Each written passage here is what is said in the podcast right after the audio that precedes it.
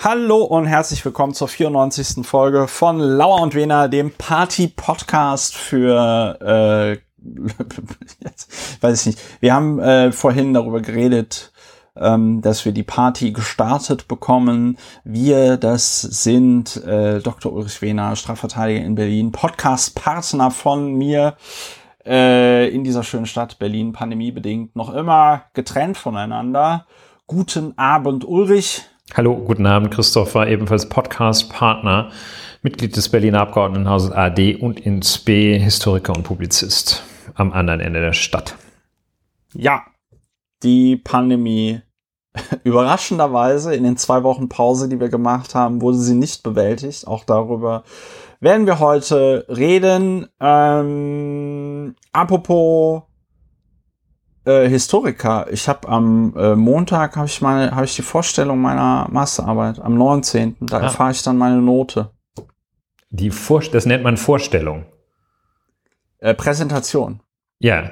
Es, da es erfährst eine du unbenotete, Ah. Es ist eine unbenotete Präsentation und nach der Aha. unbenoteten Präsentation erfahre ich die Arbeit, äh, die Note für meine Masterarbeit. Ja, unbenotete Präsentation, sehr interessant. Das ist also quasi eine, eine Verteidigung, ohne dass die anderen aufs Tor schießen. Ja. Noch nicht genau. Als. Und ich ohne dass am Ende da, gesagt wird, wie das Spiel ausgegangen ist. Ich könnte da 30 Minuten lang erzählen, oh, also ganz offen gesprochen, also richtig. Wenn Sie das nicht Richtig habe ich, hab ich jetzt hier nichts vorbereitet. ich auch nichts. also ohne meinen Anwalt sage ich hier sowieso gar nichts. Ja, es ist schön. Und hast du schon irgendwie so eine Wasserstandsmeldung? Äh, nee. Nein. Kann man davon ausgehen, dass wenn die Herrschaften einen da ja, zur Präsentation laden, ja, ist das ein also Indiz dafür, dass also es bestanden wenn die mir, Wenn die mir sagen, wenn die mir sagen, Herr Lauer, Sie haben nicht bestanden und mich vorher eine 30-minütige Präsentation machen lassen, da wäre ich dann aber ein bisschen ungehalten, aber nur un petit peu äh, wieder. Äh, so. würden die, würden die noch Andrea, Frau Andrea Nahles zitieren wahrscheinlich. Die sagte äh, ja, was? Badgy. Ach so, ja, Elle Badge, genau, ja. Ja, nee, also da, da wäre da wär ich, da wär ich echt ungehalten. Nee, also ich gehe mal schon davon aus, dass ich bestanden habe, aber ähm, am Ende ist jetzt natürlich die Frage, welche Note, ne? Das ist ja. Ja, Wobei wir Juristen, Juristen, JuristInnen kennen das ja auch, äh, da ist die Note am Ende ja dann auch wichtig. In der Tat. In der Tat. So, äh, Ulrich, traditionell erklärst du in diesem Podcast, was machen wir hier eigentlich bei Lauer und Wiener? Ja, wir sind dazu da, die Gesamtsituation zu bewältigen. Und das machen wir, indem wir darüber reden. Und äh, das ist eine Form der einerseits der Affektregulierung, denn ansonsten, wenn man sich über die Dinge nicht austauscht, sondern sie einfach sich anstauen lässt, führt es zu einer Wut, die bei unkontrollierten Ausbrüchen in Querdenkertum und zu dieser äh, Partei that must not be named führen kann. Deshalb äh, also äh, Affektregulierung durch Erörterung und ähm, dann huldigen wir dem Prinzip der Verfertigung des Gedankens beim Sprechen, äh, dass nämlich die, der Austausch, der offene geistige Austausch dazu führt, dass Dinge nicht nur bewältigt werden, sondern auch neue Ideen entstehen, Emergenz entsteht, wenn äh, der offene Austausch gepflegt wird. Das ist, um schon mal auch dem Thema der Armin gegen den Markus und umgekehrt vorzugreifen. Das ist nämlich äh, unzeitgemäß, sich einfach sozusagen einander gegenüberzustellen und sich, wie man früher sagte, die Köpfe einzuschlagen und der eine schlägt sich mit beiden Fäusten auf die eigene Brust, der andere auch. Das ist unzeitgemäß, das macht man nicht mehr. Das machen wir nämlich auch nicht, sondern wir äh, erörtern äh, zumeist komplementär die Angelegenheiten, die man erörtern muss, wenn man sonst bekloppt wird, Ja, und diesem Ziel haben wir uns verschrieben. Wir bemühen uns dabei dann auch nicht sofort ins Aufregen zu geraten, sondern das faktenbasiert zu tun. So viel zu Inhalt, Technik und Zielen von Lauer und Wehner. Ja, und manchmal kommentieren sich die Sachen von selbst. Ja. Äh, Braucht man sich gar nicht drüber aufzuregen dann. Oft, oft, wenn Menschen wie Christian Lindner, Hendrik Streeck, Jens Spahn, ist immer die gleichen. Oder sagt man dieselben? ja, dieselben ich, ich weiß ja. es nicht. es sind, ähm, ja, also genau, das versuchen wir hier bei Law und Winner. Und ähm, eine andere schöne Kategorie in diesem Podcast ist äh, Feedback aus der Community. Gab es zur letzten Folge gar nicht äh, so viel. Äh, aber wir können berichten zum Beispiel, der, der, der Bagger hat's geschafft. Also nicht nur der Bagger, aber äh, das Schiff aus dem Suezkanal, die Evergiven, wurde befreit. Ja, haben wir gesagt. Ne? Ähm, ne? Hattest du gesagt. Ich habe es ja nicht geglaubt. Ich hatte ja gedacht, ich hatte ja gedacht, dass die da jetzt irgendwie einen neuen Kanal graben oder was? Neun, neun Jahre lang liegen bleibt und die dann mit einer Atombombe versuchen, das Schiff dort wegzupacken oder so. I don't know. Also ich hatte halt gedacht, es dauert länger, weil äh, ist ja auch Corona dauert ja auch länger. Das ist ja anscheinend im Moment im Trend, dass Dinge länger dauern. Äh, wir hingegen wollen einen kompakten Podcast äh, machen. Deswegen rede ich ganz kurz über den Kommentar von Sebastian Gabelmann auf äh, Apple Podcasts äh, kommentiert. Ähm, er schreibt Geburtsalter. Dieses Wort hat, hat meinen Tag versüßt. Danke. Das hattest du in der letzten oder in der vorletzten Folge gesagt, das Wort Geburtsalter. Fand ich auch ganz gut. Und wie war dein Geburtsalter? Wobei ist nicht ganz es, trivial. Es ist nicht ganz weil, einfach, den Begriff. Weil ich, ich, ja. weil ich glaube, dass die in, ähm, in, was heißt ich glaube, ich meine, dass es in Asien nicht unüblich ist, zum Beispiel in Korea, äh, dass das Alter schon ab der quasi Empfängnis äh, äh, gerechnet wird und die Babys dann quasi in dem Moment, in dem sie rauskommen, schon neun Monate alt sind. Ja, das ist ein, also ich, wahrscheinlich heißt es auf Koreanisch auch nicht Geburtsalter, aber das ist ein, ein äh, in der Tat die Frage, wie alt der Nasciturus, also äh, der noch zu, äh, zu, äh, zu Gebärende äh, ist. Das ist eine Frage, die viel diskutiert wird. Die wird natürlich auch im, im Recht der Gegenwart natürlich diskutiert. Wann ist das ein Mensch und wann nicht? Und ähm, ab Vollendung der Geburt, strafrechtlich jedenfalls. Ähm, und vorher nicht. Ja, nach Wünschen der CDU, CSU dann auch voll strafmündig in der Geburt. Ne? Ja, richtig. Weil es zwischen Armin und Markus, ach ne, die streiten ja nicht über die Sache, die streiten nur über Persönliches. Ja, und auch ansonsten gab es im, im wir sind ja auch ein Kirchenrechtspodcast. Äh, ja.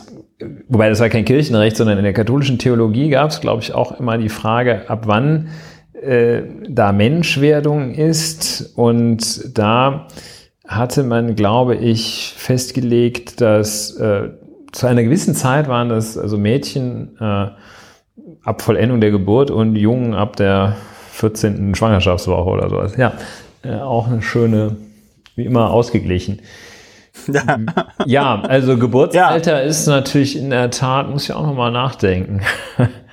Das ist ein, also ein, ein, ein, ein Klassiker. Vielen Dank für den Hinweis, aber. Ja, ja, ja, ja.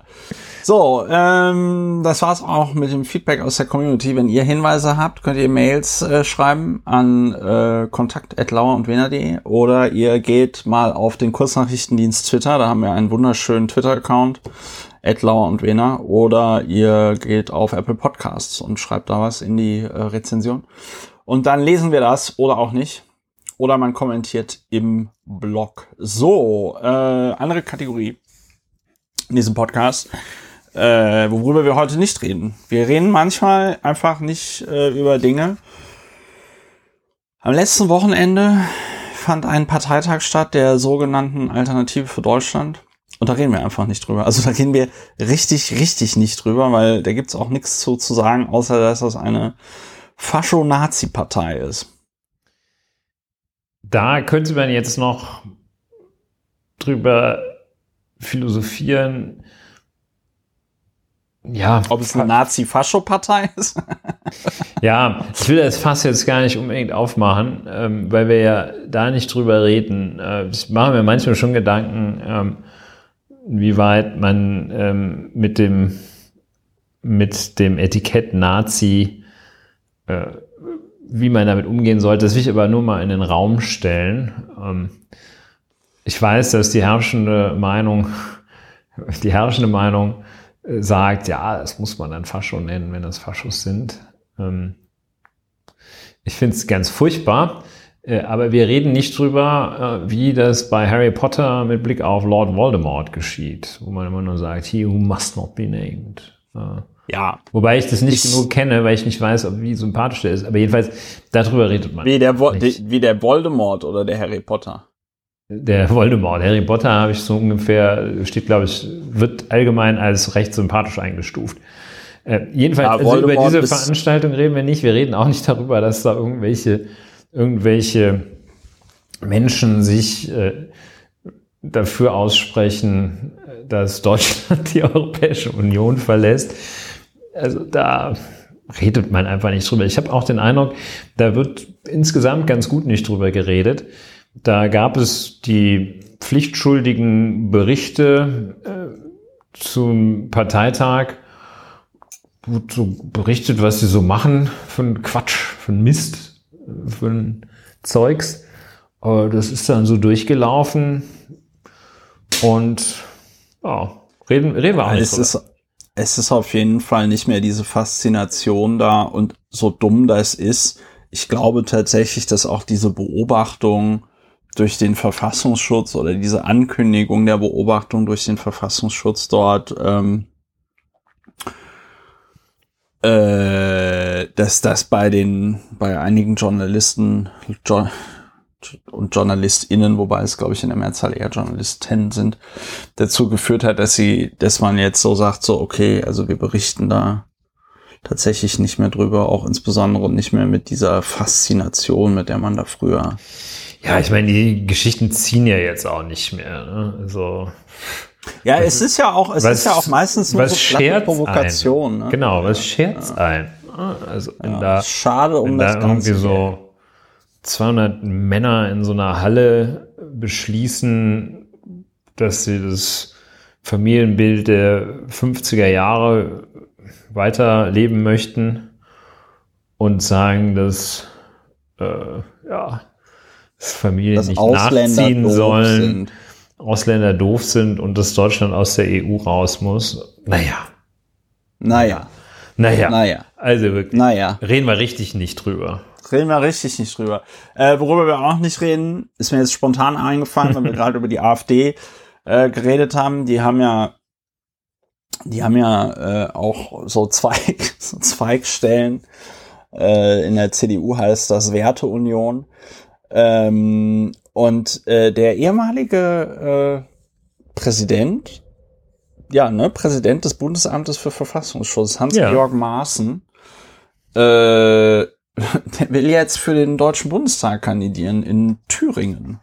Ja, das ist ein Zufall, dass es ausgerechnet Thüringen ist. Ne? Aber ja, und vor allen Dingen ist das auch ein Zufall. Berlin-Kreuzberg war sicherlich schon besetzt, ja. Ich finde das halt, ich finde das immer, ich finde das dann halt immer so gut, wenn man dann diese Debatten hat, so Ostdeutschland, Westdeutschland und so, und dann kommt so ein Wessi, nämlich der Hans-Georg Maaßen, und äh, kandidiert dann im Osten, weil er so super sich in die Thüringer Innen hineinversetzen kann.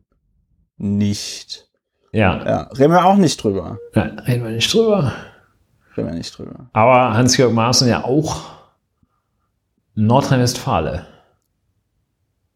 Ja, es ist ein Land mit vielen viel, Höhen viel, und Tiefen. sehr viel Licht, aber auch Schatten. Auch Schatten, ja. Einer davon ist Hans-Georg Maaßen. Eines, ja, ich meine, wie ein Aus Land. Mönchengladbach ein Land, das sowohl so tolle Leute wie wir beide hervorbringt, aber auch eben Hans-Georg Maaßen oder Armin Laschet. Ne?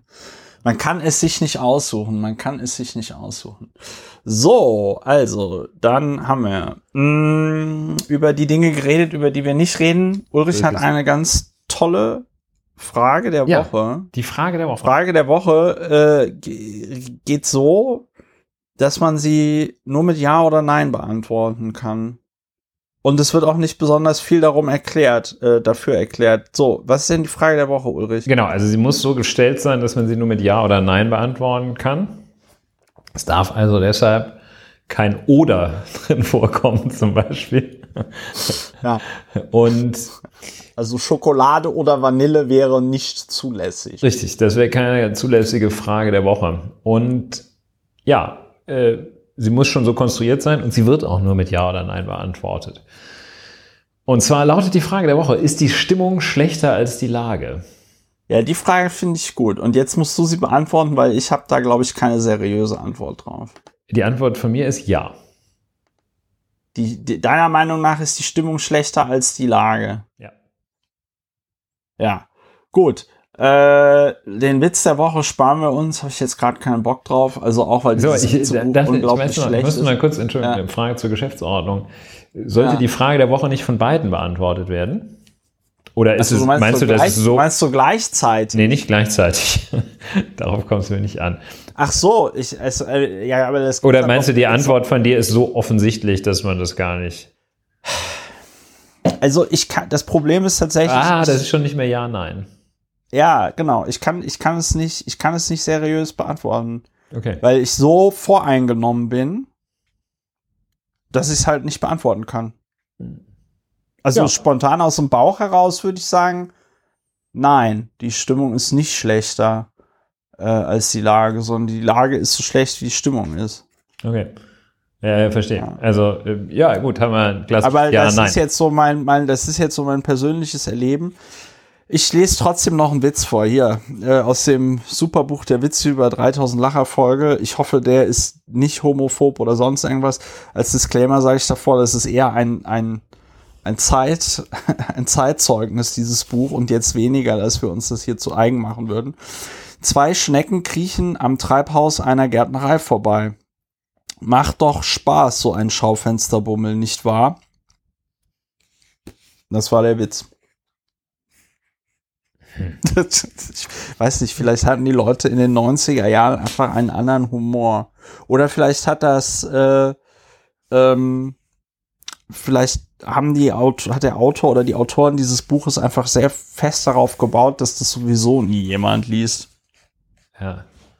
Das wurde ja auch gedruckt in einer Zeit, als es kein Internet gab. Da konnten die Leute auch nicht drüber podcasten und sagen, äh, wie scheiße das Buch ist. Ja, das erinnert mich so ein bisschen, wahrscheinlich war das so, dass in der Zeit es diese Witzbücher gab, die man sich, so, so Coffee-Table-Witzbücher nannte man die wahrscheinlich, die man sich hingelegt hat, um, die standen dann so in jedem äh, mittleren Haushalt, gab es halt das Witzbuch und damit hat man dann so signalisiert, hey, hier wird auch manchmal gelacht. Und Ja. so wie es in noch früheren Zeiten, glaube ich, so Ausgaben von Klassikern, die waren nur so halbleder gebunden gab, die standen da Ja. auch und hat auch keiner reingeguckt. Aber die Leute dachten, hey Mensch, hier liest einer Novalis. Oh, und so. Dante, Dante. Dante, ja. Und so war wahrscheinlich dieses Witzbuch. Und das, Ja, die, die richtig, die richtig cleveren Leute hatten, hatten dann aber so eine falsche Buchwand. Und dahinter ja gut, verbarg sich dann ja noch, noch mal dahinter verbarg sich dann noch das Cognacchen. Ne? Das ja, wärmste das wärmste Cognacchen, ne? Und ja, und später dann, das war also nach dem, nach diesen Klassikersammlungen der Fake-Bücherwand äh, und dem Witzbuch, mit dem man sein Image versuchte aufzubessern, aufzupolieren. Dann gab es ja noch, das kennst du wahrscheinlich auch noch, ähm, so Hüllen für VHS-Videokassetten, die von der Rückseite aussahen wie Bücher. Sowas habe ich zum Glück nicht. Ich habe hier tatsächlich noch sehr viele VHS-Kassetten rumstehen, aber ich habe keine äh, äh, Hüllen mit Bü die, Da war dann also der Bücher. Rücken, wo drauf steht, irgendwie Karate Kid 7. Ja, also Ja. Klar, halt der, der Rücken, das war so ein bisschen gewölbt ja, und sah dann aus wie ein, wie ein Buch. Buch. Wie geil, wie geil. Ja, Schön. Komm, einen, einen erzähle ich noch. Freddy will sich vor dem Wehrdienst drücken. Bei der Musterung erklärt er, ich leide an Asthma, Husten und Luftmangel beim Treppensteigen. Macht überhaupt nichts, kontert der Arzt. Wir kämpfen meistens parterre. Vielleicht haben die Autoren des Buches auch darauf gebaut, dass dieses Witzebuch eh nur dann gelesen wird, wenn man diese Fake-Buchwand aufmacht und schon 20 Cognacchen gefunden worden sind. Ein paar Jäckchen angezogen hat man es. Ja. Ja.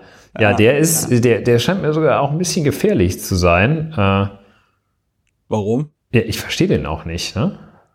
Ja, äh, weil- er, weil der, weil dieser Freddy am Ende sagt, äh, er hat Atemnot beim Treppensteigen und dann sagt der Arzt, kein Problem, wir kämpfen meistens Parterre, auf gut Deutsch, du musst bei uns keine Treppen steigen. Ja, das verstehe ich schon. Das ist der Witz. Ja, okay. Wir sollten da vielleicht nicht zu viel Energie drauf verwenden, aber Ja. ähm, das ist wahrscheinlich der Witz, dass es, dass es, dass die, ja, anyway, äh, okay, Ja, let's move äh, on. Wir verstehen es einfach nicht, wir verstehen es einfach nicht. Let's move on. Ja, äh, ganz kurz, wir hatten in einer der vorherigen Folgen darüber geredet, bei dem wirklich leidigen Thema Impfdrängler, ähm, äh, über den Oberbürgermeister von, von Halle, ja, der ähm, da so in eine schön aufgezogene Nadel Biontech reingefallen ist. Und ja, der wurde jetzt suspendiert. Aufgrund dieser ganzen Geschichte und weil er dann noch gelogen hat, äh, wie er da ausgewählt worden ist und so. Wollte ich nur mal so erzählen. ja, Ja. ja, Wusste ich Mann. nicht, dass man, dass man Oberbürgermeister vom Dienst suspendieren kann. Na, das ist schwierig auch. Wir erinnern uns, also das erste Mal, dass wir mit diesem Thema konfrontiert wurden, war ja Adolf Sauerland. Ja. oder eines der ersten Male.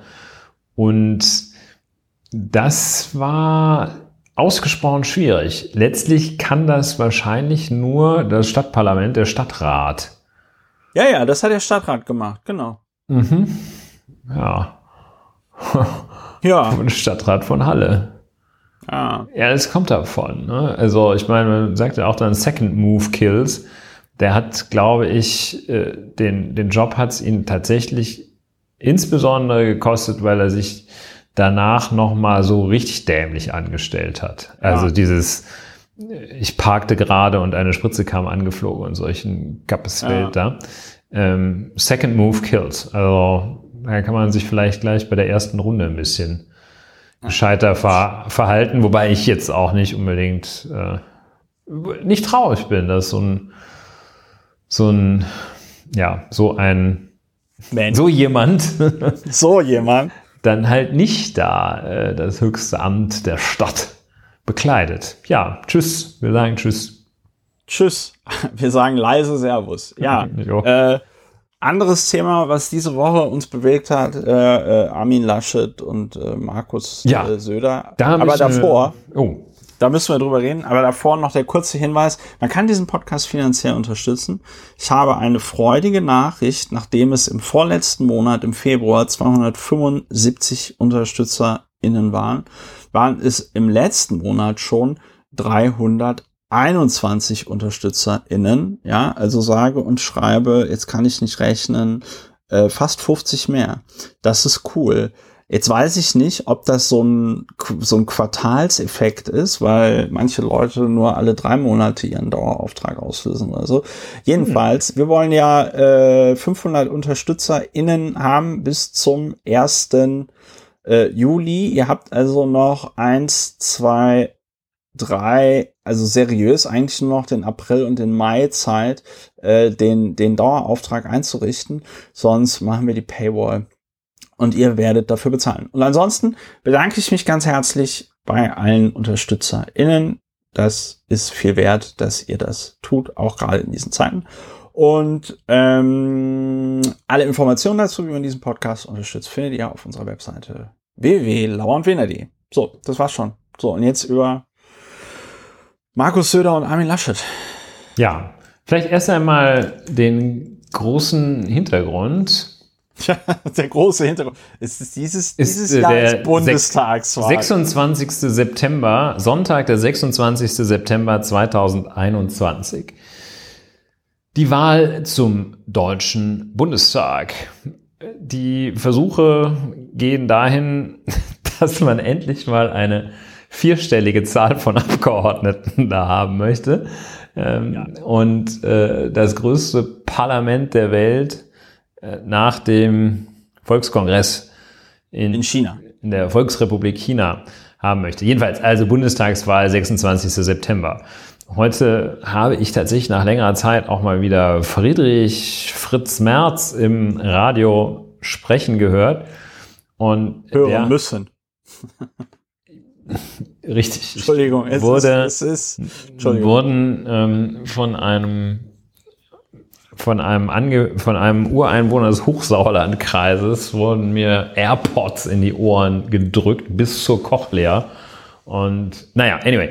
Und ähm, der sagte dann auch, und das, dieses Motiv wird später nochmal wieder auftauchen, der sagte, er hätte jetzt an seine Freundinnen und Freunde im Hochsauerlandkreis hätte der mal eine E-Mail geschrieben und denen erklärt, wie ernst die Lage ist. Er stehe im Übrigen felsenfest zu Armin Laschet und hat denen geschrieben, dass ähm, in fünf Monaten Bundestagswahl sei und wenn man es genau sieht, schon in vier, weil dann schon die Briefwahl losgeht.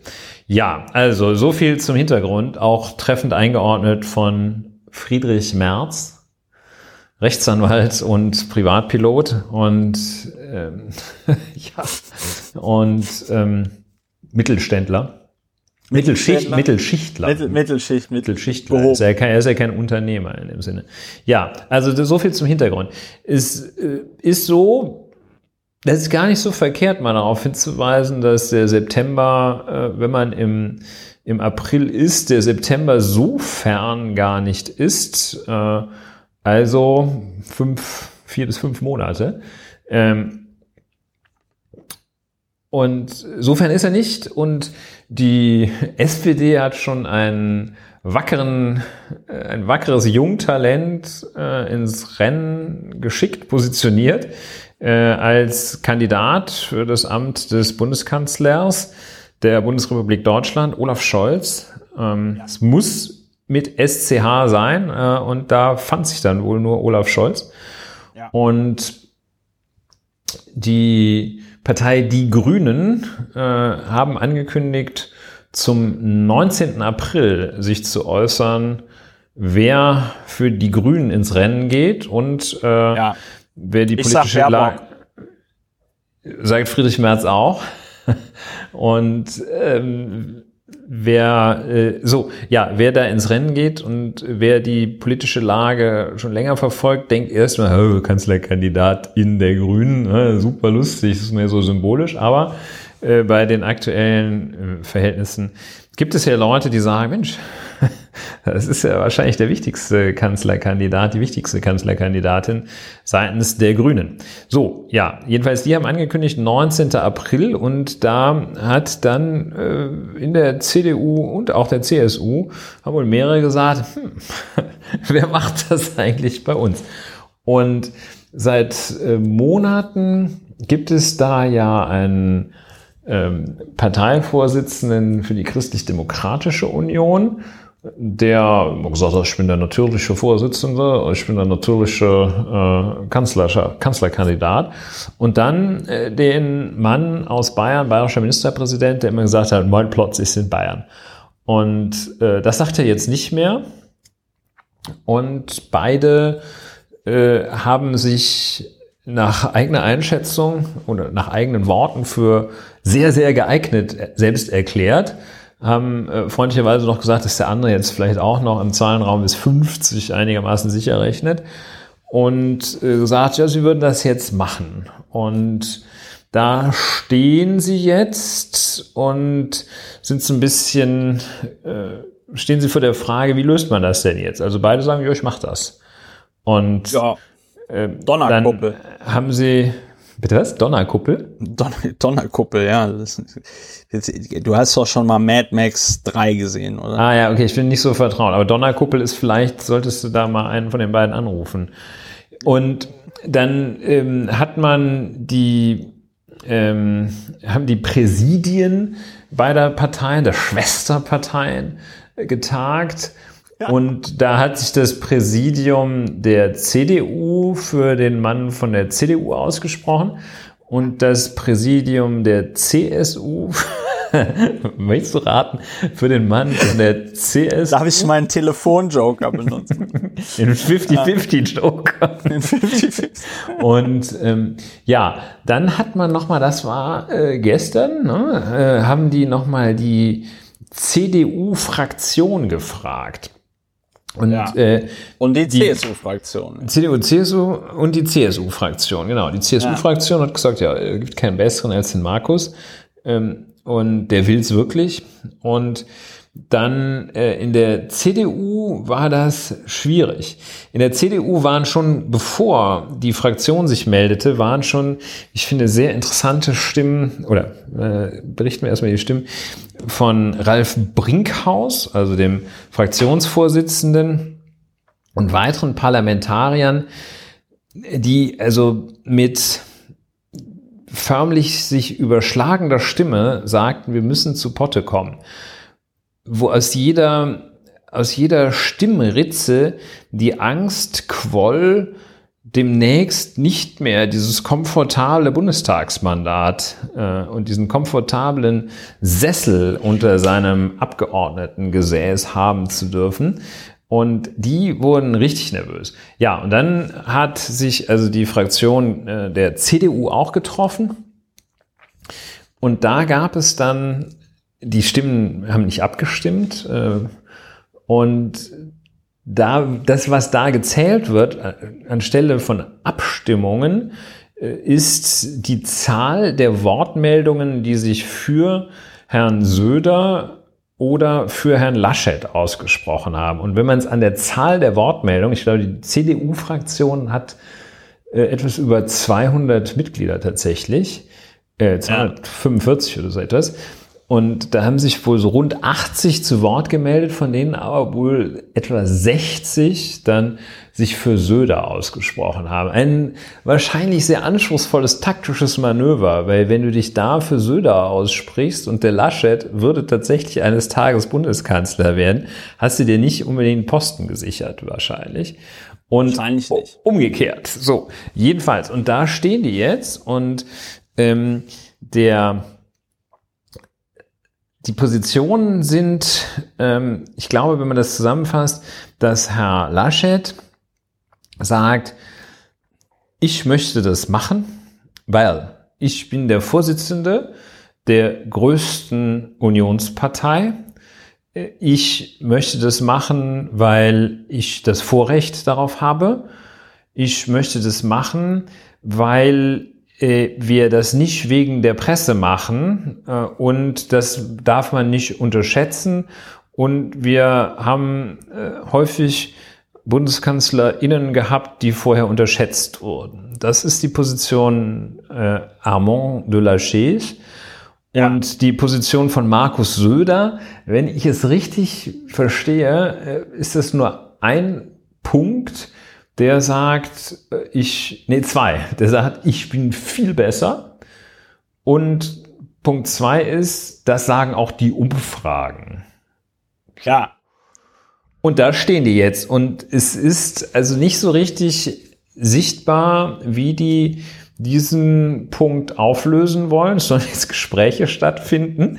Und Vier-Augen-Gespräch ist man wohl von weg. Also, dass sich dann der, der Armin und der Markus, keine Ahnung, wo die sich dann hinsetzen, ähm, und sagen, oh, willst du? Nee, äh, also ich mach den Weg nicht frei. Und sagt, oh, ja. Armin, aber du hast doch gar keine Chance. Und, und so weiter. Also, aber zu, zu vier Augen, zwei Leute, Männer, wollen sie nicht. Ähm, so dass wahrscheinlich sie sich dann doch mit kleinen Delegationen treffen werden und verhandeln. Und da stellt man sich ja schon ein bisschen die Frage, also sagen wir so Tarifverhandlungen, da kann man ja dann noch sagen, hm, also wir wollen jetzt hier nicht die 35-Stunden-Woche bei doppeltem Lohn, sondern lass uns mal 37,4 machen und äh, ihr kriegt noch einen Urlaubstag, da hat man ein bisschen mehr Verhandlungsmasse. Hier, hm, weiß man nicht, ne? ob die dann schon sagen, okay, dann wirst du halt Außenminister, man weiß es nicht. Und ja, die werden sich treffen, aber ansonsten ist noch kein wirklicher Mechanismus gefunden. Es ist jetzt nicht so, dass gesagt wird, okay, nächsten Sonntag äh, hier irgendwie Internetabstimmung oder sowas. Nein, wie die das jetzt lösen, ist unklar meines Erachtens. So, das ist jetzt die Ausgangslage im weiteren Sinne.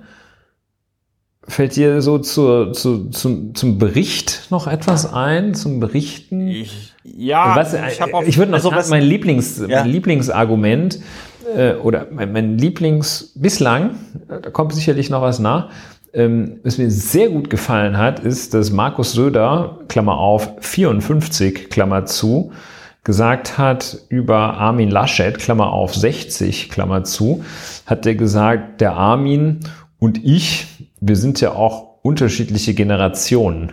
Das fand ich, fand ich irgendwie sehr, fand ich irgendwie, wer, wer sowas sagen kann, muss meines Erachtens, also entweder hat er einen schwachen Moment und sagt Geburtsalter, oder er ist so verschlagen, dass, dass er es gar nicht mehr merkt, was für ein Quatsch er erzählt. Gut, aber äh, so viel dann erstmal zum Bericht und von meiner Seite. Vielleicht möchtest du noch ja, was also zum was Bericht ich, was zu ja, beitragen. Was ich, was ich gestern, was ich gestern sehr bemerkenswert fand, war, äh, dass da quasi live aus den ähm,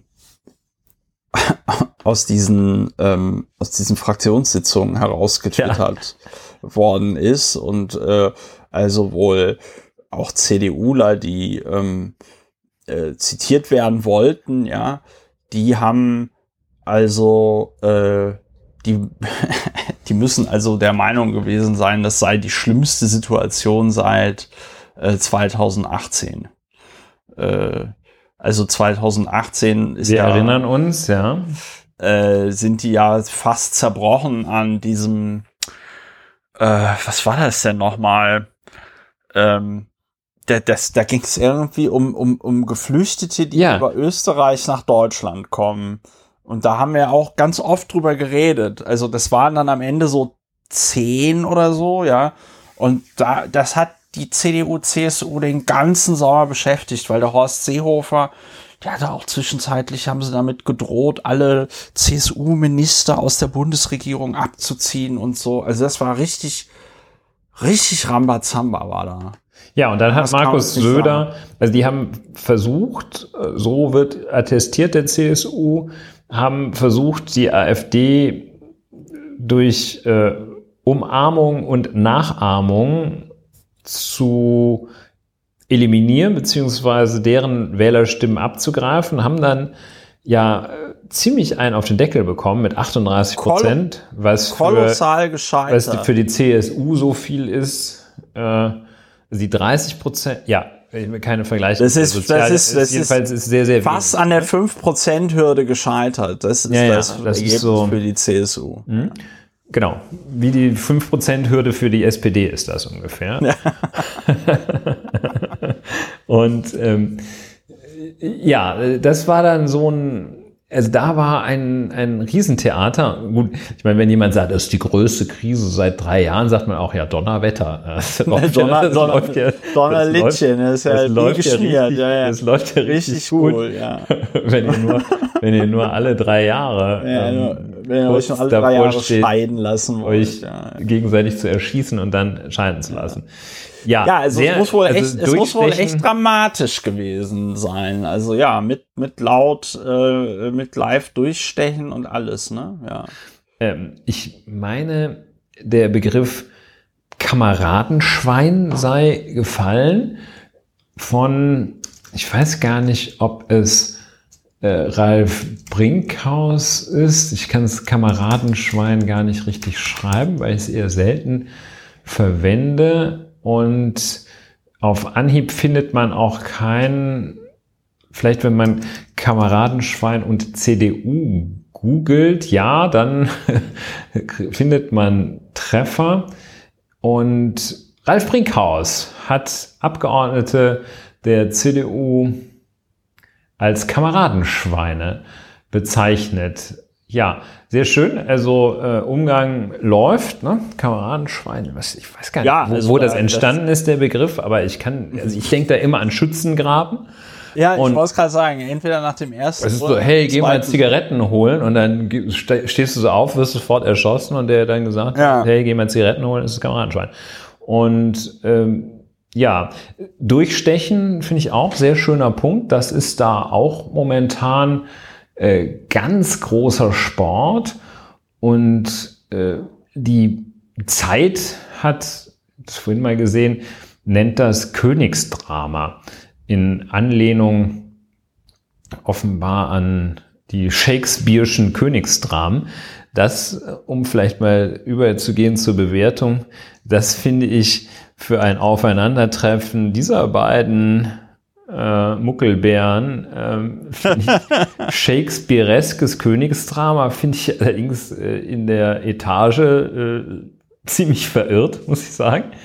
Ähm, wir haben, also genau, das ist der Punkt, den ich noch gerade ergänzen wollte. Äh, Wenn wir uns äh, zweieinhalb Wochen zurückerinnern, diese beiden Gestalten, die jetzt jeder von sich sagen, sie seien der, von sich selbst sagen, sie seien der geeignete Kanzler der Bundesrepublik Deutschland, das sind die, die im Rahmen der Ministerpräsidentenkonferenz einfach aufgrund der Größe ihrer Bundesländer äh, hohes Gewicht haben.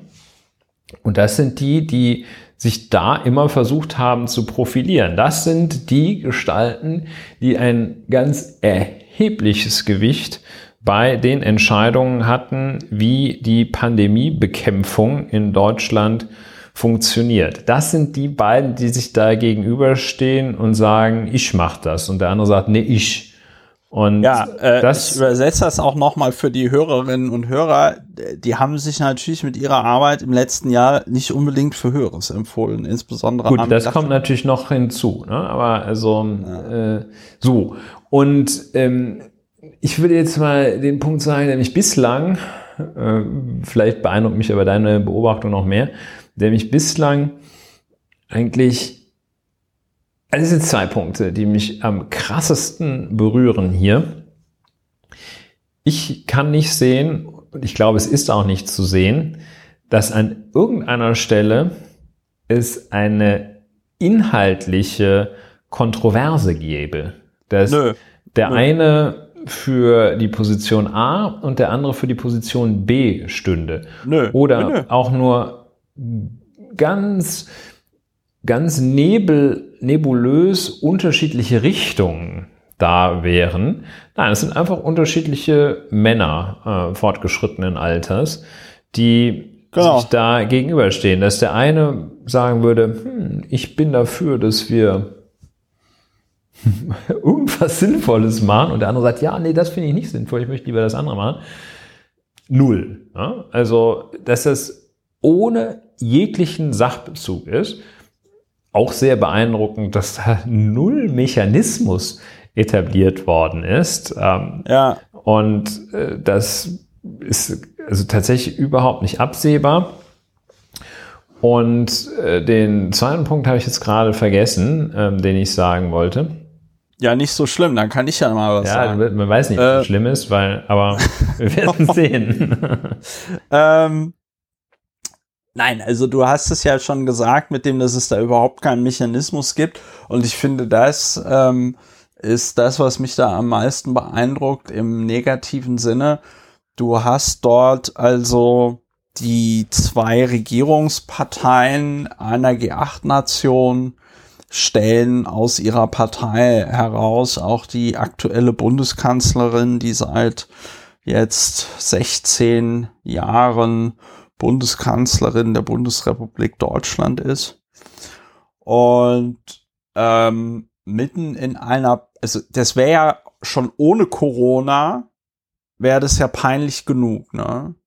Aber mit dieser Corona-Pandemie frage ich mich halt gerade so, was machen die eigentlich beruflich? Also wofür wofür hat die CDU und CSU, wofür haben die im Moment Zeit, angesichts der Lage und Herausforderungen, vor denen dieses Land steht?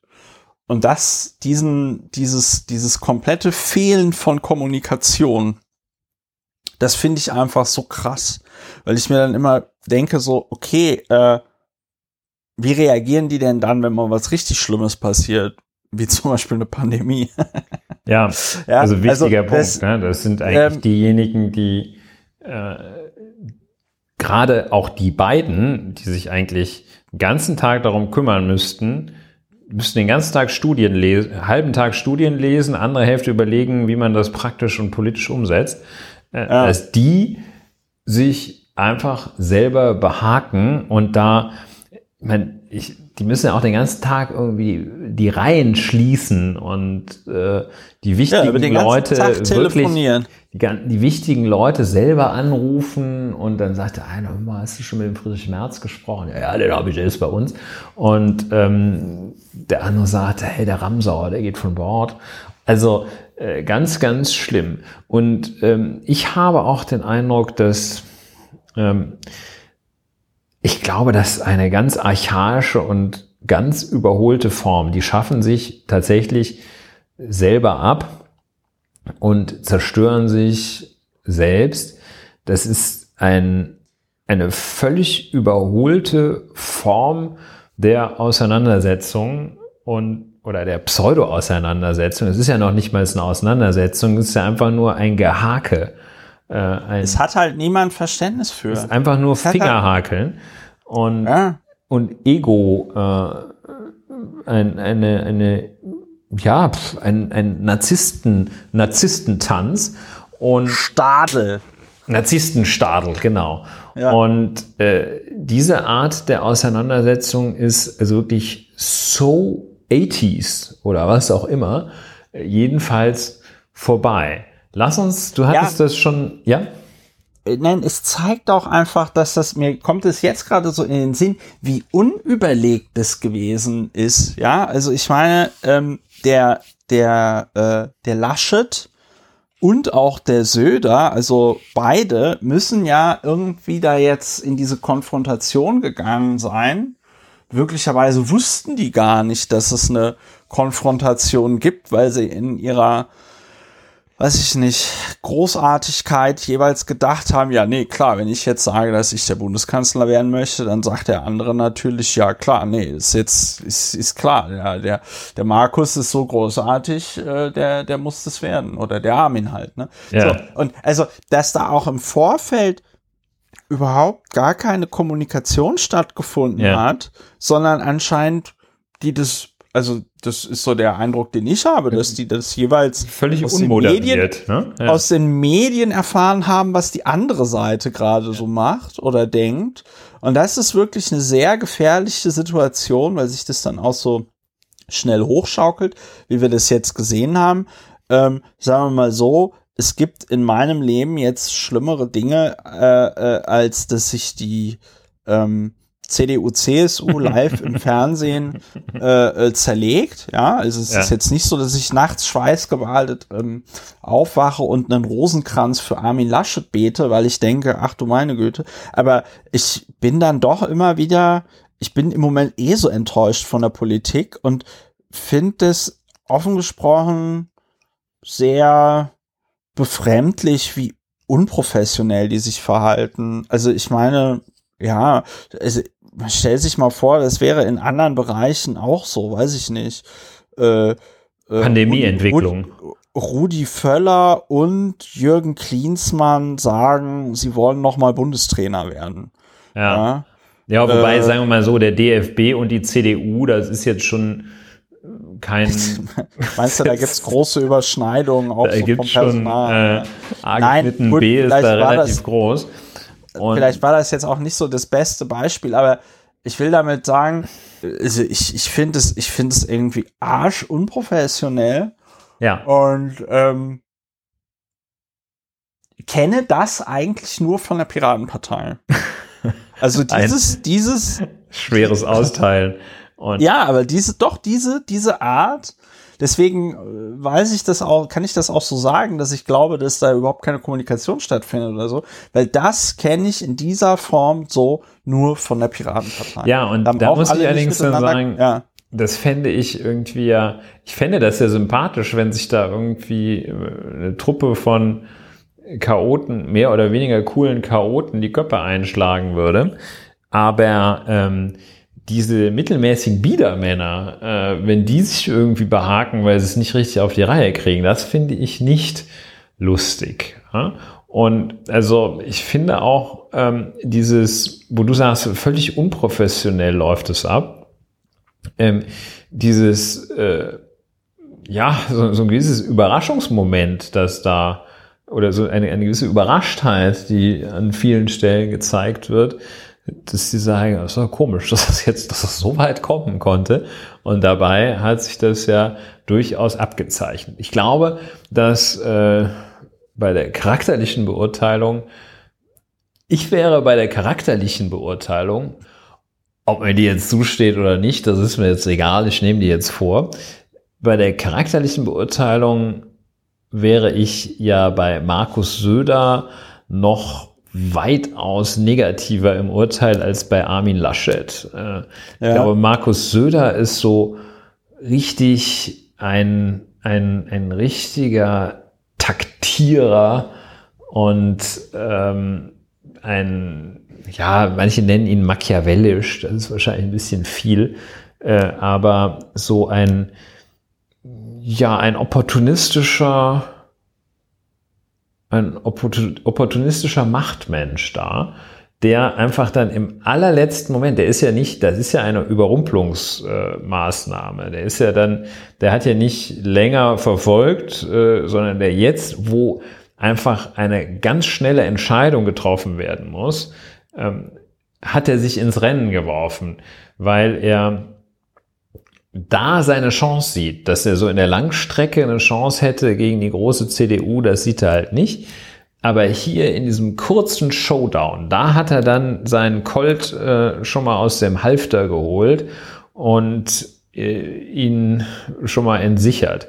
Und äh, da sieht er jetzt seine Chance. Und ich glaube, das ist, das ist recht, das ist schon ruchlos. Und ich glaube, dass, meine, die kriegen sich schon wieder ein, aber äh, letztlich äh, ist es doch ein, eine, eine Lose-Lose-Situation. Wie findest du, dass die Grünen das lösen, Christopher? Du bist doch, hast doch. Wie, was, was meinst du, wie findest du, dass die Grünen das lösen? die Grünen haben ja gesagt, am 19. sagen wir, wer von ja, ist ja relativ. unser ist Armin ja relativ, oder unser Markus oder Ja, ist ja. Arminia find das, und Markus. Ich finde ich find das äh, clever, also weil sie mit dem Nennen des Datums äh, ähm, machen sie so eine, ähm, wecken sie so eine Erwartungshaltung, ja. Ähm, dann wissen alle Leute, okay, es passiert mehr, ne? an dem Also- Tag, es fragt keiner mehr. Gut, hinter den Kulissen wird es natürlich äh, denke ich, schon Leute geben, also JournalistInnen geben, die versuchen dann da irgendwie exklusiv das dann doch noch ein bisschen früher vermelden zu können oder so. Ähm, aber ich meine, das ist jetzt mal unabhängig von der Partei, äh, finde ich, ist das erstmal eine kluge Herangehensweise. Ähm, weil da ist dann der Zeitplan bekannt. Das gibt dann hier so ein bisschen Verlässlichkeit in diesen doch teilweise etwas unzuverlässigen Zeiten. Ja, äh, was mir noch in Bezug, was mir aber noch in Bezug auf Armin Laschet und Markus Söder da jetzt eingefallen ist, ist, dass an dieser Stelle, finde ich, viel zu wenig beleuchtet wird, dass es irgendwie Angela Merkel, die ja immerhin äh, war die bis 2018 Bundesvorsitzende? Ich glaube ja, ne? Die war 18 Jahre Ja, lang. das ging CDU jetzt relativ Vorsitzende. schnell, ja. Ähm, Sagen wir mal Aber sie hat- 2018, ja. äh, sie hat es verabsäumt, wie es so schön heißt, in ihrer Zeit als äh, Parteivorsitzende, aber auch in ihrer, Partei, Part- in ihrer Zeit als Bundeskanzlerin halt irgendwie eine kompetente Nachfolge aufzubauen oder eine Riege an kompetenten NachfolgerInnen, ja. Und ich meine, das äh, finde ich, kann man ihr an der Stelle auch schon mal anlasten, dass sie da im Grunde genommen in dieselbe in dieselbe Falle oder in dasselbe Problem tappt, in das seinerzeit auch äh, Helmut Kohl äh, äh, getappt ist, dass die, ähm, dass er einfach nicht an die Nachfolge gedacht hat und das dann halt eben so gekommen ist, wie es gekommen ist. Also das vergessen Leute ja oft, aber 1998 war, gab es keine Wechselstimmung in Deutschland, dass die Leute gesagt haben, oh, wir haben jetzt so viel Bock auf Rot-Grün. Sondern die Stimmung, die es, die es gab im Land, war, boah, wir haben keinen Bock mehr auf Helmut Kohl. Ja. Nicht noch vier weitere Jahre. Ja. Das war die Stimmung. Und äh, wenn die, wenn die CDU damals Wolfgang Schäuble aufgestellt hätte, bin ich mir ziemlich sicher, dass Wolfgang Schäuble äh, Bundeskanzler geworden wäre. Und ähm, ja, aber ich finde, das wird jetzt in dieser Armin ja, Laschet Markus Söder Geschichte wird das überhaupt nicht diskutiert oder angesprochen. Dass das war die Stoiber-Kandidatur dann, ne? Nee, 98 äh, ist Kohl nochmal angetreten und 2002. Ach so, ja, da ist Kohl noch. Äh, haben sich hier äh, Angela Merkel und, und Edmund Stoiber in, wie heißt das, Wildbad Kreuth. Wildbad Kreuth auf Stoiberich geeinigt, ne? Ja, haben sie haben sich getroffen zum Frühstück und danach hat man gesagt, du machst äh, das. Hier, ich mach das beim nächsten das. Mal, wenn wir gewinnen. mhm. Und äh, ja, das kann natürlich ja. der Markus Söder und schon gar nicht der Armin Laschet jetzt sagen. Ich mache das beim nächsten Mal, wenn wir gewinnen. Und ja, also was auch irgendwie so zeigt, was für was für äh, ja, also was für Macker das sein müssen, dass sie nicht in der Lage sind, sich einmal vorher zusammenzusetzen und zu sagen, ey, pass auf, wir müssen jetzt hier eine Entscheidung treffen. Äh, und wenn die daraus besteht, dass wir eine Münze werfen und sagen, wer es werden soll, ja, aber irgendwie müssen wir uns hier einig werden, weil sonst wird es nach außen hin ein komplett desaströses äh, äh, Bild abliefern. Ja, also ich ähm, sehe auch große Versäumnisse da, ob das jetzt äh, die äh, die abgewählte, ausgeschiedene Parteivorsitzende Merkel, Frau Merkel hätte regeln sollen oder können. Also, dass sie es nicht geregelt hat, da stimme ich dir zu. Dass sie es hätte regeln müssen oder können, kann ich nicht sagen, will ich damit bezweifeln. Äh, ja, weil es, es, wird ja, naja, aber es wird ja immer erzählt, wie äh, äh, was für eine tolle Politikerin sie sei und was für eine große Taktikerin sie sei und so weiter und so. Naja, also solche absurden Machtkämpfe, die gab es ja unter ihr nicht. Ja? Und äh, da ja. ist, ich glaube, dass du, also ich stelle mir das politische Dasein da an der Spitze äh, so vor, dass du jetzt nicht gerade äh, massive Nachwuchsarbeit betreibst, weil äh, wenn du da auch nur ein Hauch, ein Müh zu gut bist, dann äh, hast du die da rumlaufen und die graben dir das Wasser ab. Das also ja, solche Großtalente wie Herrn Bundespräsidenten AD Christian Wulff, die hat sie dann entsorgt ich will jetzt nicht sagen, dass das mit dem alles besser gewesen wäre. Aber ähm, ja, also vielleicht ist die Nachwuchspflege auch typischerweise nicht etwas von der Spitzenkraft, die sich damit selber Wettbewerb ins Haus holen würde.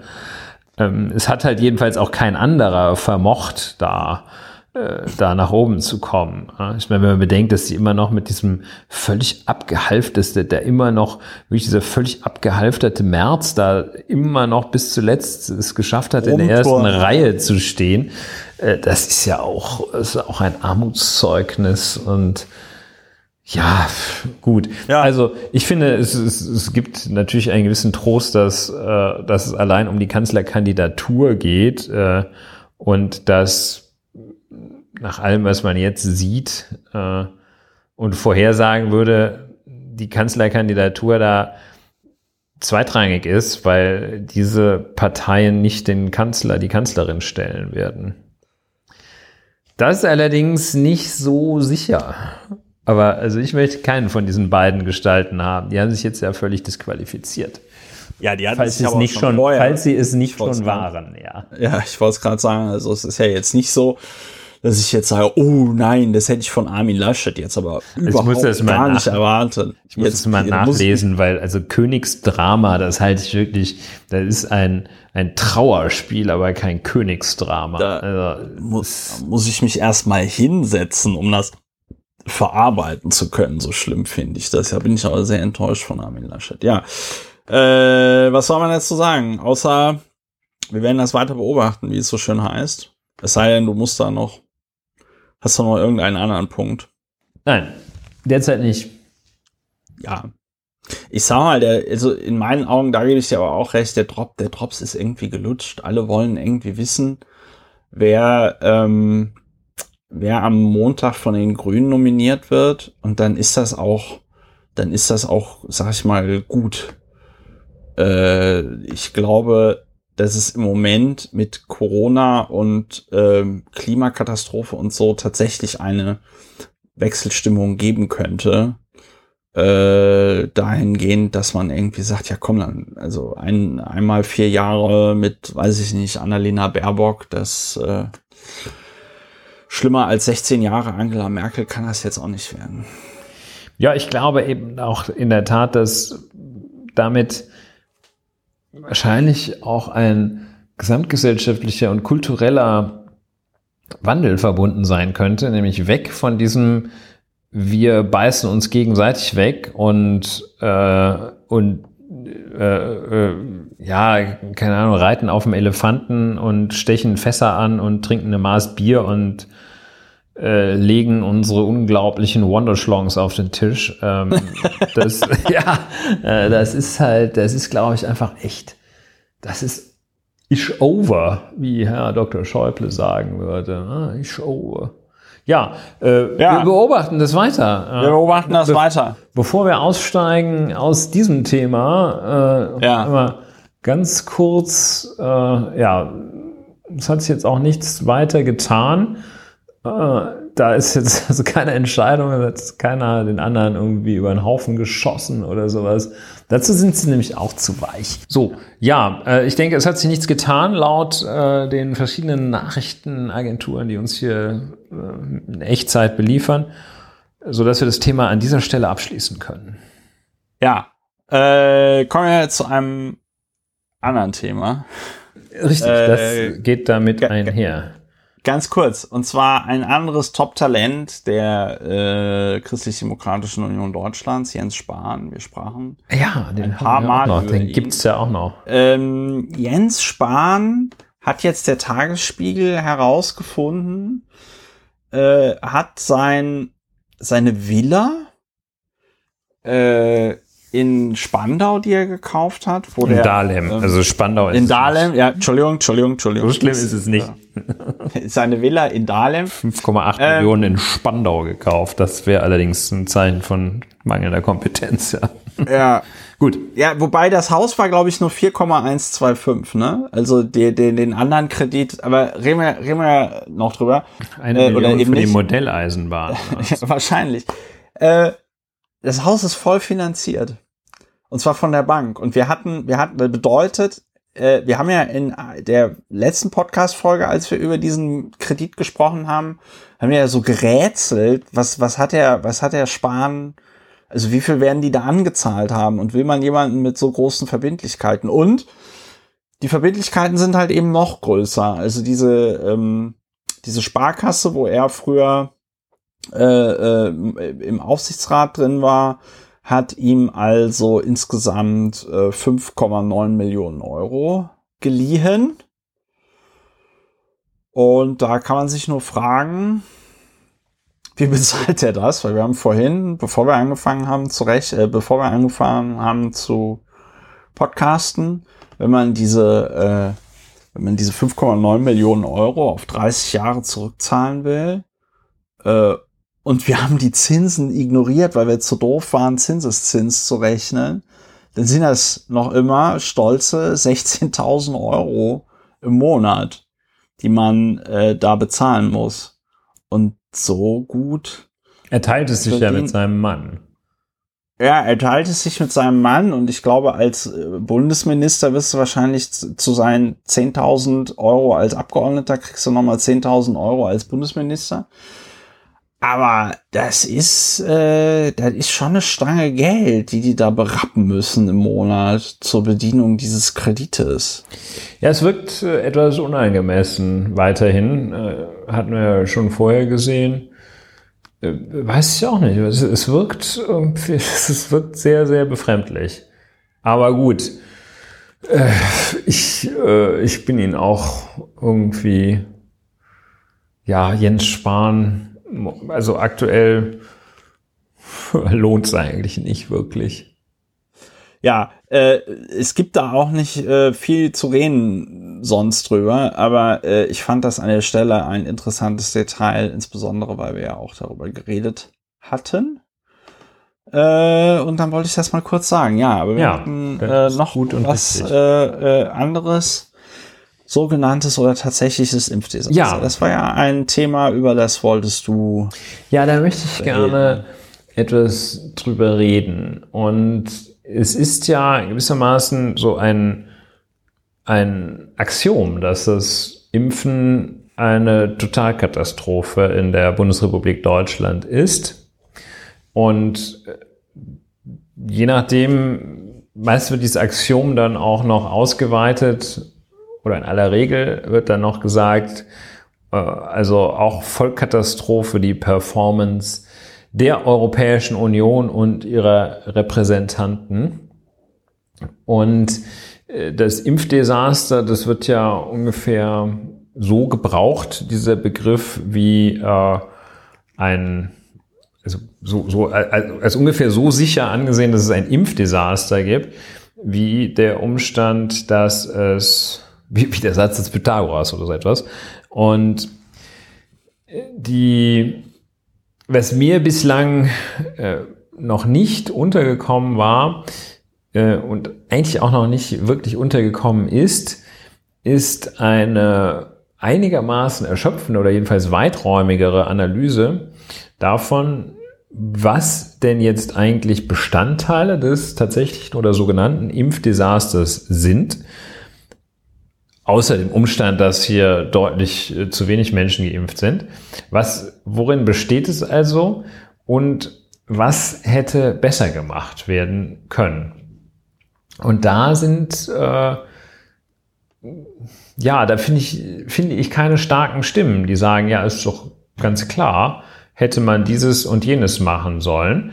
Und in dem Zusammenhang ist mir ein sehr interessanter Artikel untergekommen in der Wochenzeitung Die Zeit von der letzten Woche und äh, der unter Überschrift ist die EU zu doof?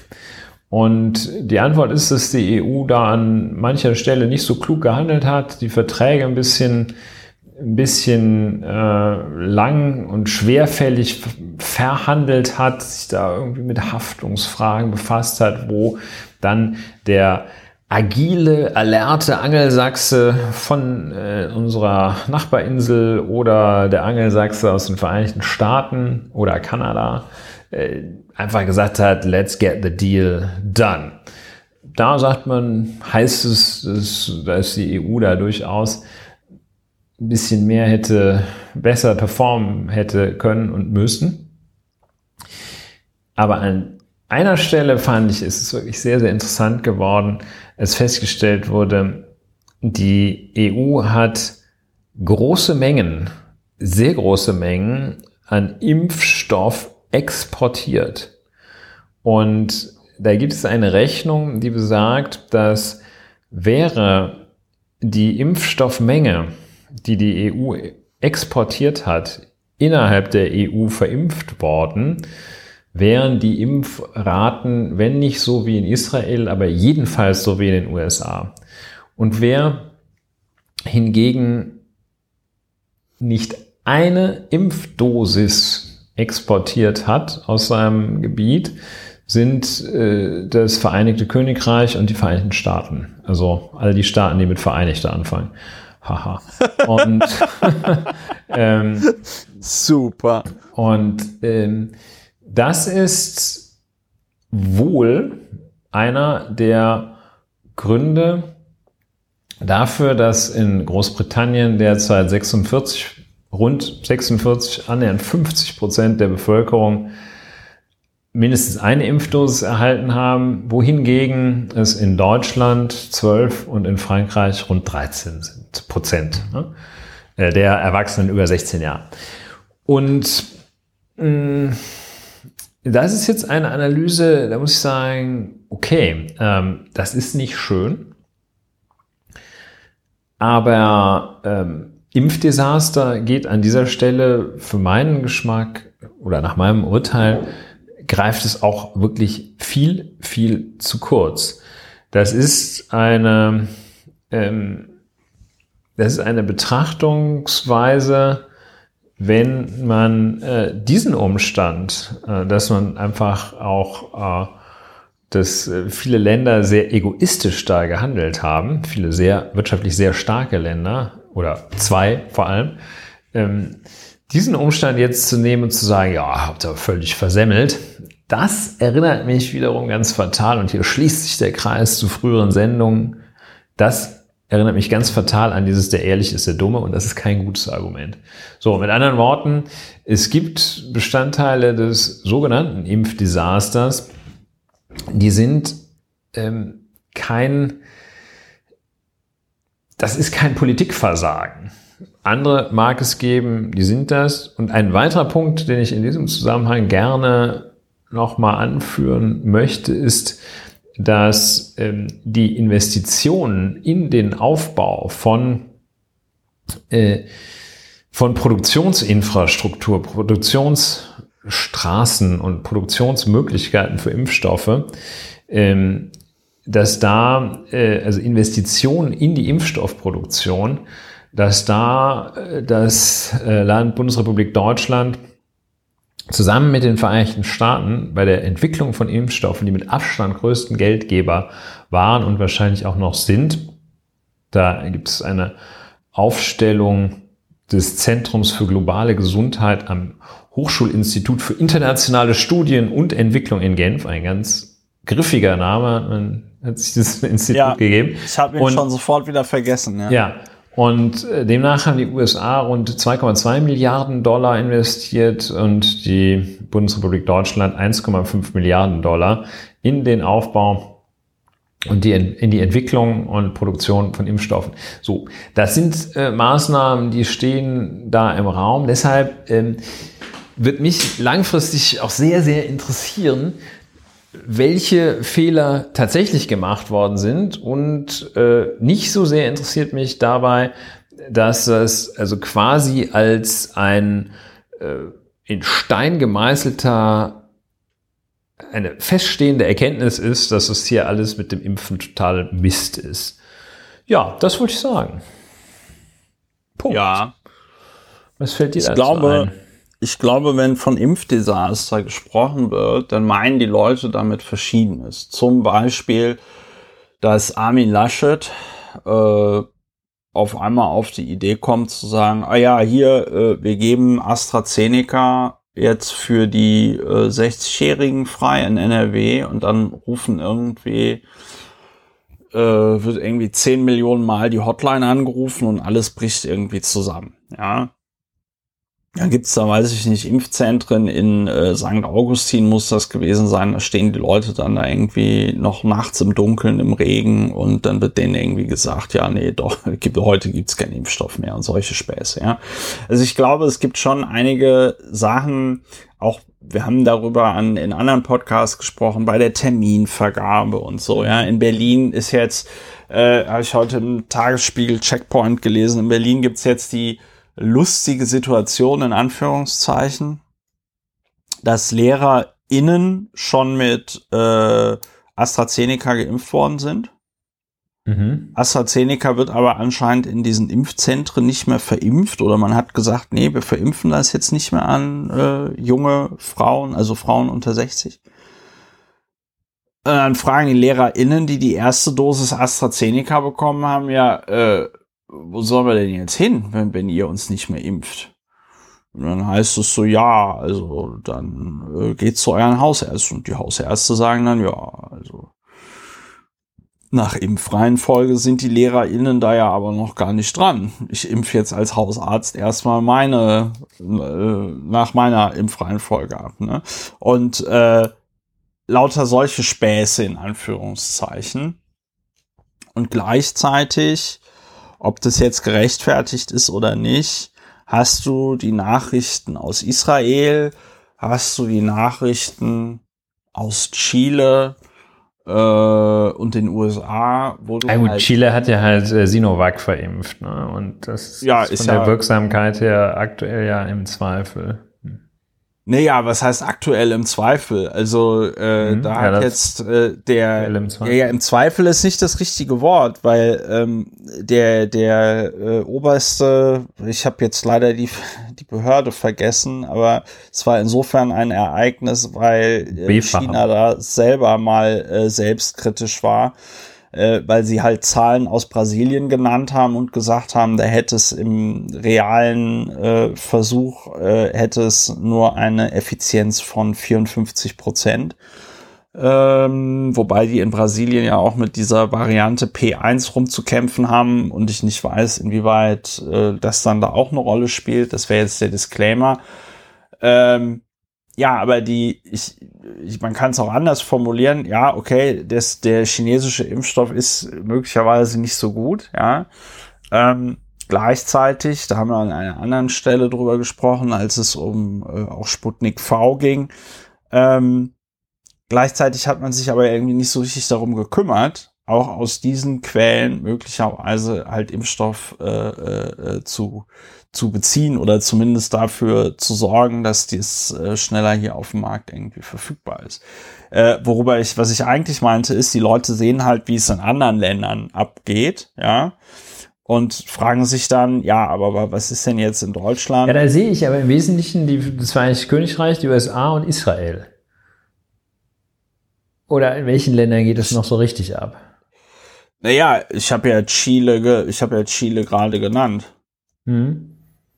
Ja, Chile, sehr gut. Äh, Chile ist ja auch so ein. Äh, so ein ähm, Von der Einwohnerzahl her so groß wie NRW. So ein äh, 20 Millionen Land, ja. ja. Äh, von der Fläche her, von der Länge her vor allem. Ähm, größer als NRW, glaubt man gar nicht. Ähm, ja. 5000 Kilometer ist es, glaube ich, lang. Ähm, ja, mh, innerhalb der Europäischen Union keine wirklichen äh, Impfgrößen. Ähm, also ich äh, will auch nicht, äh, nicht vertreten, dass das hier alles Tutti ist. Ich stelle aber fest, dass also auch sehr viel so Kasuistik dabei ist, ähm, dass also festgestellt wird, äh, Kasuistiken, die natürlich wirklich zu Recht Aufreger sind, wenn irgendwie im Saarland ja. am Ostersonntag wirklich 0,0 Impfungen verabreicht werden, während die ja. da irgendwie der, dieser Hans da äh, rumlabert. Das ist tatsächlich Hans, ja, ja. ja Diese Öffnungen, äh, die sie machen und jetzt rumlabert und den Leuten da so, und aber am Sonntag, am Ostersonntag einfach keiner geimpft wird. Ähm, und weil alle, ja, ähm, ja, gibt es ganz viel, aber jedenfalls so diese, diese ein Faktor ist dieses Grundlegende, dass die Staaten der Europäischen Union und ziemlich weit vorne unser Vaterland, Mutterland, ähm, des schlechten Fußballs, äh, jedenfalls äh, die Bundesrepublik Deutschland da äh, ganz erheblichen Anteil dabei wiederum hat, die Welt mit Impfstoff zu versorgen. Und dann ja. zu sagen, ja, hättest du mal lieber hier alles in ist, sagt, nee. sagt in, in, dieser Zweierrunde keiner, Zweierrunde auch. Ähm, ja. Ähm, und aber ich möchte das gerne eingestellt wissen, diesen Umstand. Und äh sagen wir mal so, das, der, der Pro, der, das Problem ist doch auch, wie wird der Teppich verkauft? Und ich kann mich erinnern, ja, das ist 27. 27. Dezember, europaweiter Impfstart. So. Ja. Und ich war so naiv und habe dann gedacht, ich dachte auch jetzt also, geht's los. weil ich meine, alle Leute, die sagen, oh, das ist revolutionär, dass wir so schnell den Impfstoff haben. Ja, vollkommen richtig. Es ist auch wenn man äh, sich irgendwie anschaut, wie schnell normalerweise äh, Medikamente zugelassen werden, wie schnell normalerweise Impfstoffe zugelassen werden, ist das, was im vergangenen Jahr vollbracht worden ist, kompletter Wahnsinn. Ja, ähm, da, da, da, da wird es auch niemanden geben, also Wahnsinn im positiven Sinne, ja, also total krass, total toll, ja, wird es auch niemanden geben, der das Gegenteil äh, äh, behauptet. Ja, gleichzeitig wurde aber in meinen Augen von der Politik TM ein Erwartungsmanagement betrieben, äh, dass also irgendwie der Eindruck entstanden ist, ja, äh, Leute, haltet noch ein bisschen durch, demnächst werden wir ja alle geimpft. Ne? Äh, äh, hat ja jetzt Armin Laschet, als er seinen bescheuerten Brückenlockdown vorgeschlagen hat, hat er es ja auch gesagt. Ja, wir müssen noch mal zwei bis drei Wochen warten, bis dann mehr Leute geimpft werden. Ja, wo sich ja dann auch alle Leute irgendwie fragen, ja, in was für einer Welt lebt er denn? Was denkt er denn bei den aktuellen ähm, äh, Zahlen? Äh, wie viele Leute dann dann noch mehr geimpft sind in zwei bis drei Wochen? Wobei man, Klammer auf, sagen muss, jetzt wo die HausärztInnen mitimpfen, geht's ja schon gut ab hier mit, äh, weiß ich nicht, 700.000 verabreichten Impfungen am Tag und so. Ähm, 700.000 Impfungen, ähm, das entspricht, äh, glaube ich, dann umgerechnet in Formulare, äh, ja. 36 einmal, Millionen ausgefüllten Formularen. Ein, ein, einmal, einmal bis zum Mond und zurück. Nein, äh, und ich habe auch neulich so Grafiken äh, äh gesehen, wir verimpfen den Impfstoff sogar effizienter äh, äh, als, als die USA und so, ja. Das läuft alles. Es gibt viele Sachen, die gut laufen, aber gleichzeitig äh, gibt es halt eben viele Sachen, die nicht gut laufen. Also chronisch Kranke, die irgendwie noch immer auf ihren Impftermin warten, Privatpatienten, die noch immer auf ihren Impftermin warten. Ähm, äh, irgendwelche Leute, die dann durch mit so komischen Computerprogrammen kämpfen müssen oder mit Hotlines kämpfen müssen und sonst irgendwas. Und ich glaube, alles in allem wurde auch insbesondere durch den Bundesgesundheitsminister äh, äh, äh und auch durch die Bundeskanzlerin, die dann sagte, ja, bis Sommer wird, sollen alle ein Impfangebot erhalten haben, ja, ähm, äh, wurden da einfach Erwartungen geweckt, die nicht äh, eingehalten werden konnten. Ja. Also ich glaube, wenn man, wenn man von Anfang an eine Strategie gefahren hätte, wo man gesagt hätte, Leute, rechnet höchstens am Ende äh, 2021 mit ähm, mit dem Impfstoff, ja, und man dann gesagt hätte, oh, das große Wunder, jetzt ist doch schon Impfstoff da, na gut, dann impfen wir wenigstens die 80-Jährigen, ja, ähm, dann hätte man, dann hätte man das ganz anders irgendwie verkauft gekriegt und vielleicht auch Leute nochmal dazu bekommen, sich ein bisschen Richtig. disziplinierter zu verhalten, weil eben klar war, so, aber dadurch, dass ab dem 27. Dezember, ja, jetzt ist die Impfung, ja, da muss ich ja eh nicht mehr so viel drauf acht geben, weil äh, bald ist ja die Impfung da. Ja. Und so. Und ich glaube. Ja, das ist richtig. Ähm, also ich, und in diesem Zusammenhang ja. ich, äh, hätte ich auch gerne einen Hinweis äh, aus der Politik TM gehabt, dass, dass eben große Mengen Impfstoff hier in Europa produziert worden sind und exportiert worden sind. Und auch das, was der Impfweltmeister Israel den Leuten in den Arm gespritzt hat, das ist das leckere Biontech, das in der Europäischen Union produziert worden ist. Das kann man doch auch äh, darstellen und äh, auch, äh, ja, das finde ich, ist, ich finde das ausgesprochen ja, also, ermutigend, weil da wiederum nämlich der umgekehrte Fall, wenn alle äh, so gehandelt hätten, äh, wie etwa die Vereinigten Staaten und das Vereinigte Königreich, dann wäre ein echtes Impfdesaster eingetreten. Dann hätten ja. die erstmal alles für sich behalten, dann hätten die anderen die Rohstoff, die, die Grundstoffzulieferung zugemacht. So. Und ja, also ich stimme dir da insofern zu, dass das äh, ein, ein großes äh, Vermittlungsdesaster gibt, äh, ein Kommunikationsdesaster, das ganz bestimmt auch äh, richtig krasse Fehler in in der Organisation gemacht wurden, dass es aber auch wirklich äh, gute und ermutigende Aspekte da, da gibt. Und wie man so schön sagt, das ja, war ja nicht alles schlecht. Nee, es war nicht alles schlecht, das sagt auch keiner, aber es war oh, verglichen mit dem, was man. Viele. Ja, okay. Ähm, ich formuliere es anders, aber es ist, ähm, ich glaube, dass die Leute einfach was anderes erwartet haben und in meinen Augen auch das Recht haben, von der EU etwas anderes äh, äh, zu erwarten. Und äh, Stichwort Impfdesaster in Deutschland, dann diese absolut wirren Entscheidungen äh, rund um AstraZeneca. Ja, dass man irgendwie sagt, so ja, okay, äh, AstraZeneca wird nicht mehr verimpft wegen den äh, Hirnvenenthrombosen. Und dann sagt die EMA zum 95. Mal, ja, ja, okay, es gibt ja diesen Zusammenhang, aber die äh, Vorteile sind noch immer größer als die Nachteile, also impft den Scheiß weiter. Jetzt hat Dänemark gesagt, sie impfen äh, äh, AstraZeneca überhaupt nicht mehr. Ja?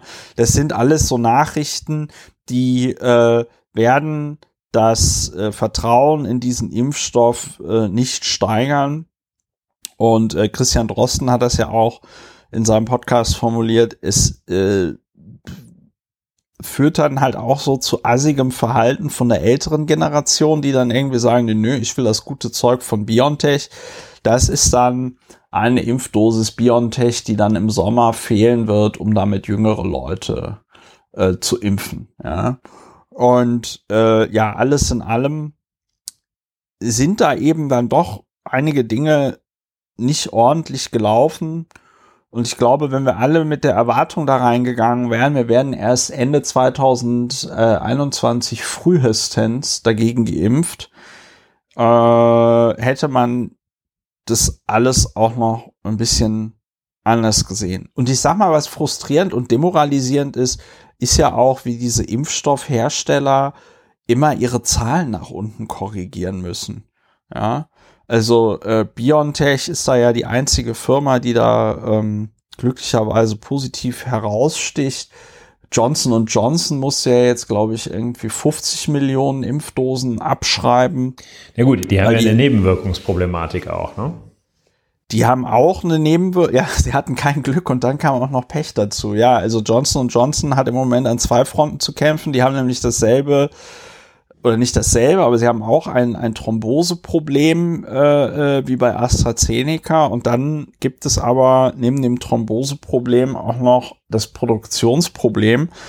Das ist nämlich auch eine ganz interessante Geschichte, äh, dass nämlich die äh, USA tatsächlich Johnson Johnson dafür bezahlt haben, äh, so, einen, so, eine, so eine Fabrik für, für die Herstellung von Impfstoffen immer auf Bereitschaft zu halten. Und äh, jetzt ist es aber so, dass genau diese Fabrik eben ähm, Dosen von Johnson Johnson da halt eben verunreinigt hat mit dem Impfstoff von AstraZeneca. Hm. ähm, gar nicht mal so gut. Also äh, ja, es sind halt schon, es sind halt schon einige Sachen passiert, die halt echt, die halt echt unschön sind. Ja, und das ist man hier nicht so gewohnt. Das ja. ist man hier nicht so gewohnt und deswegen spricht man dann leicht von einem Impfdesaster. Ja. Ähm, hier nicht so gewohnt, äh, finde ich auch ein gutes Stichwort. Äh, in der Tat, äh, hier ist man es gewohnt oder jedenfalls äh, herrschte das Gefühl vor, dass hier sowieso der Weltmeister aller Klassen wohnt. Äh, und das ist äh, nicht nicht so, jedenfalls nicht von selbst und nicht äh, per se, äh, was dasselbe ist wie von selbst, äh, nicht, äh, nicht auf alle Zeit und wenn man nichts dafür tut, dann wird das sowieso auch nichts. Ja, ja ist ja nicht völlig unvereinbar, der Hinweis darauf, dass auch Dinge funktionieren, beziehungsweise äh, unerwünschte Umstände äh, ihre Gründe wiederum in erwünschbaren haben. Konkret, dass der unerwünschte Umstand, dass die Impfquote relativ niedrig ist, hier äh, dem Umstand wiederum geschuldigt, geschuldet ist, dass recht große Mengen an Impfstoffen exportiert worden sind. Nicht völlig unvereinbar, also durchaus vereinbar mit dem, worauf du hinweist, zu Recht hinweist auf ich finde das ja auch eine das nicht ja, unerhebliche Zahl von Missständen.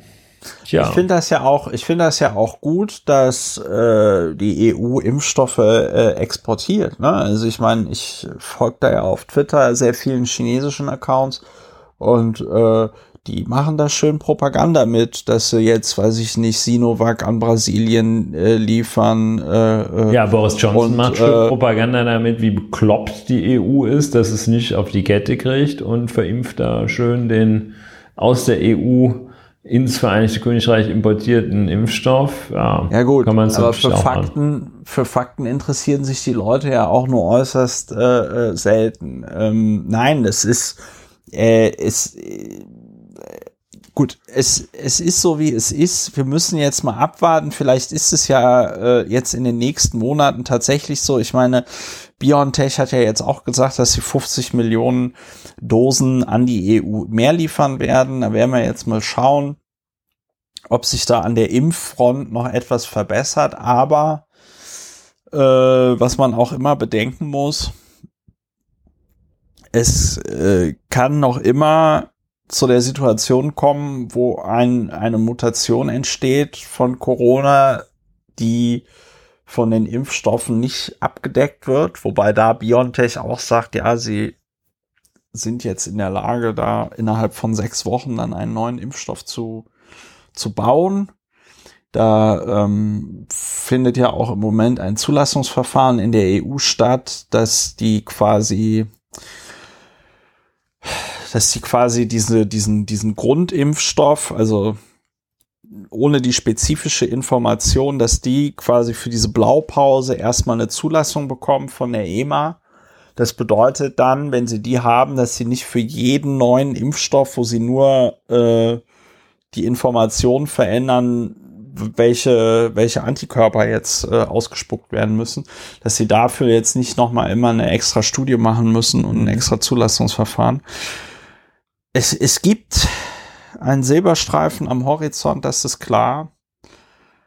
Äh, es gibt aber noch immer die Gefahr, dass, dass wir uns zu sehr auf die Impfungen verlassen und zu wenig darauf besinnen, was dazu führt, dass dieses Virus sich nicht verbreitet, Kontakte reduzieren, Kontakte reduzieren. Und es geht halt schwierig, wenn es keine Homeoffice-Pflicht gibt und kein äh, keinen digitalen Unterricht, dann ist es schwer, ja. So ist es. So Such it ist is. es. So ist das. Such it is. Ist that. So, ähm, ja. Äh, jetzt, sind, jetzt sind wir schon fast am Ende. Wolltest, du wolltest dich eigentlich noch kurz über den Ethikrat mal ja, wieder? Ja, kriege ich jetzt aber auch nicht hin. Ich muss ja noch mal ein bisschen hin. recherchieren. Falls jemand, der dankenswerterweise bis jetzt durchgehalten hat, äh, Informationen dazu hat, ähm, welche philosophische Schule, namentlich aus der Disziplin der Ethik, sagt, dass ähm, wenn der eine sich einschränken muss, ähm, es vom anderen verlangt wird, sich aus Solidarität auch einzuschränken. Welche philosophische, ethische Schule diesem Grundsatz huldigt, ähm, da wäre ich für Hinweise sehr dankbar. Also ja. wir sagen nicht die Solidarität, dass der, der viel hat, dem, der wenig hat, etwas von seinem vielen gibt. Das meine ich nicht. Das kann ich auch selber begründen. Sondern, dass derjenige, der viel hat, ähm, demjenigen, der wenig hat, nichts gibt, aber das, was er viel hat, auch nicht nutzt. Diese philosophische Schule wenn da jemand weiß, äh, vielleicht auch Mitglieder des Ethikrates, die das hier gerade hören, äh, ja. Buix vielleicht, äh, dass sie mir mal erklären, wieso das Solidarität sein soll, wenn konkret jemand, der geimpft ist, der nach äh, allem, was wir bisher inzwischen wissen, nicht kein Infektionsrisiko dasteht, warum der sich massiv einschränken soll, wenn sich äh, äh, ähm, ja, wenn er sich aus sachlichen Gründen eigentlich andernorts bewegen dürfte. Jedenfalls, äh, das ist nur mal so angelegt. Ich recherchiere auch nochmal und vielleicht sprechen wir beim nächsten Mal über den Ethikrat. ja, vielleicht sprechen wir beim nächsten Mal über den Ethikrat, wenn wir es äh, schaffen. Äh, an der Stelle aber noch der kurze Hinweis. In Berlin ist es ja de facto jetzt so, dass es zumindest äh, äh, kleine Privilegien für Geimpfte gibt, nämlich äh, Geimpfte äh, müssen an Stellen, wo du sonst nur mit einem Schnelltest oder sonst wie Corona-Test reinkommst, dürfen sich dort dann frei bewegen, ohne einen Schnelltest vorzeigen zu müssen, weil sie geimpft sind. Also ja, lass es, nicht den, schon, lass es nicht den Ethikrat hören. dann schickt er die Küstenwache. Ja, äh, gut. Nach Berlin. Äh, nach Berlin. Äh, dann denke ich mal, dass wir jetzt äh, Schluss machen mit dieser schönen Folge von Lauer und Wiener, der 94. Folge, Ulrich. Das ist auch in deinem Sinne, gehe ich mal davon aus. Ja. Ja, dann. Wenn es äh, am schönsten ist, soll man aufhören. Wenn es am schönsten ist, soll man aufhören. Liebe Hörerinnen und Hörer, dann äh, verabschieden wir uns äh, hier aus der 94. Folge von Lauer und Wiener. Wenn es euch gefallen hat, gebt doch Feedback. Ihr könnt diesen Podcast unterstützen. Äh, kommt gut durch die Restwoche, habt ein schönes Wochenende, bleibt gesund und dann hören wir uns demnächst wieder bei der 95. Folge von Lauer und Wiener. Macht's gut. Tschüss. Tschüss.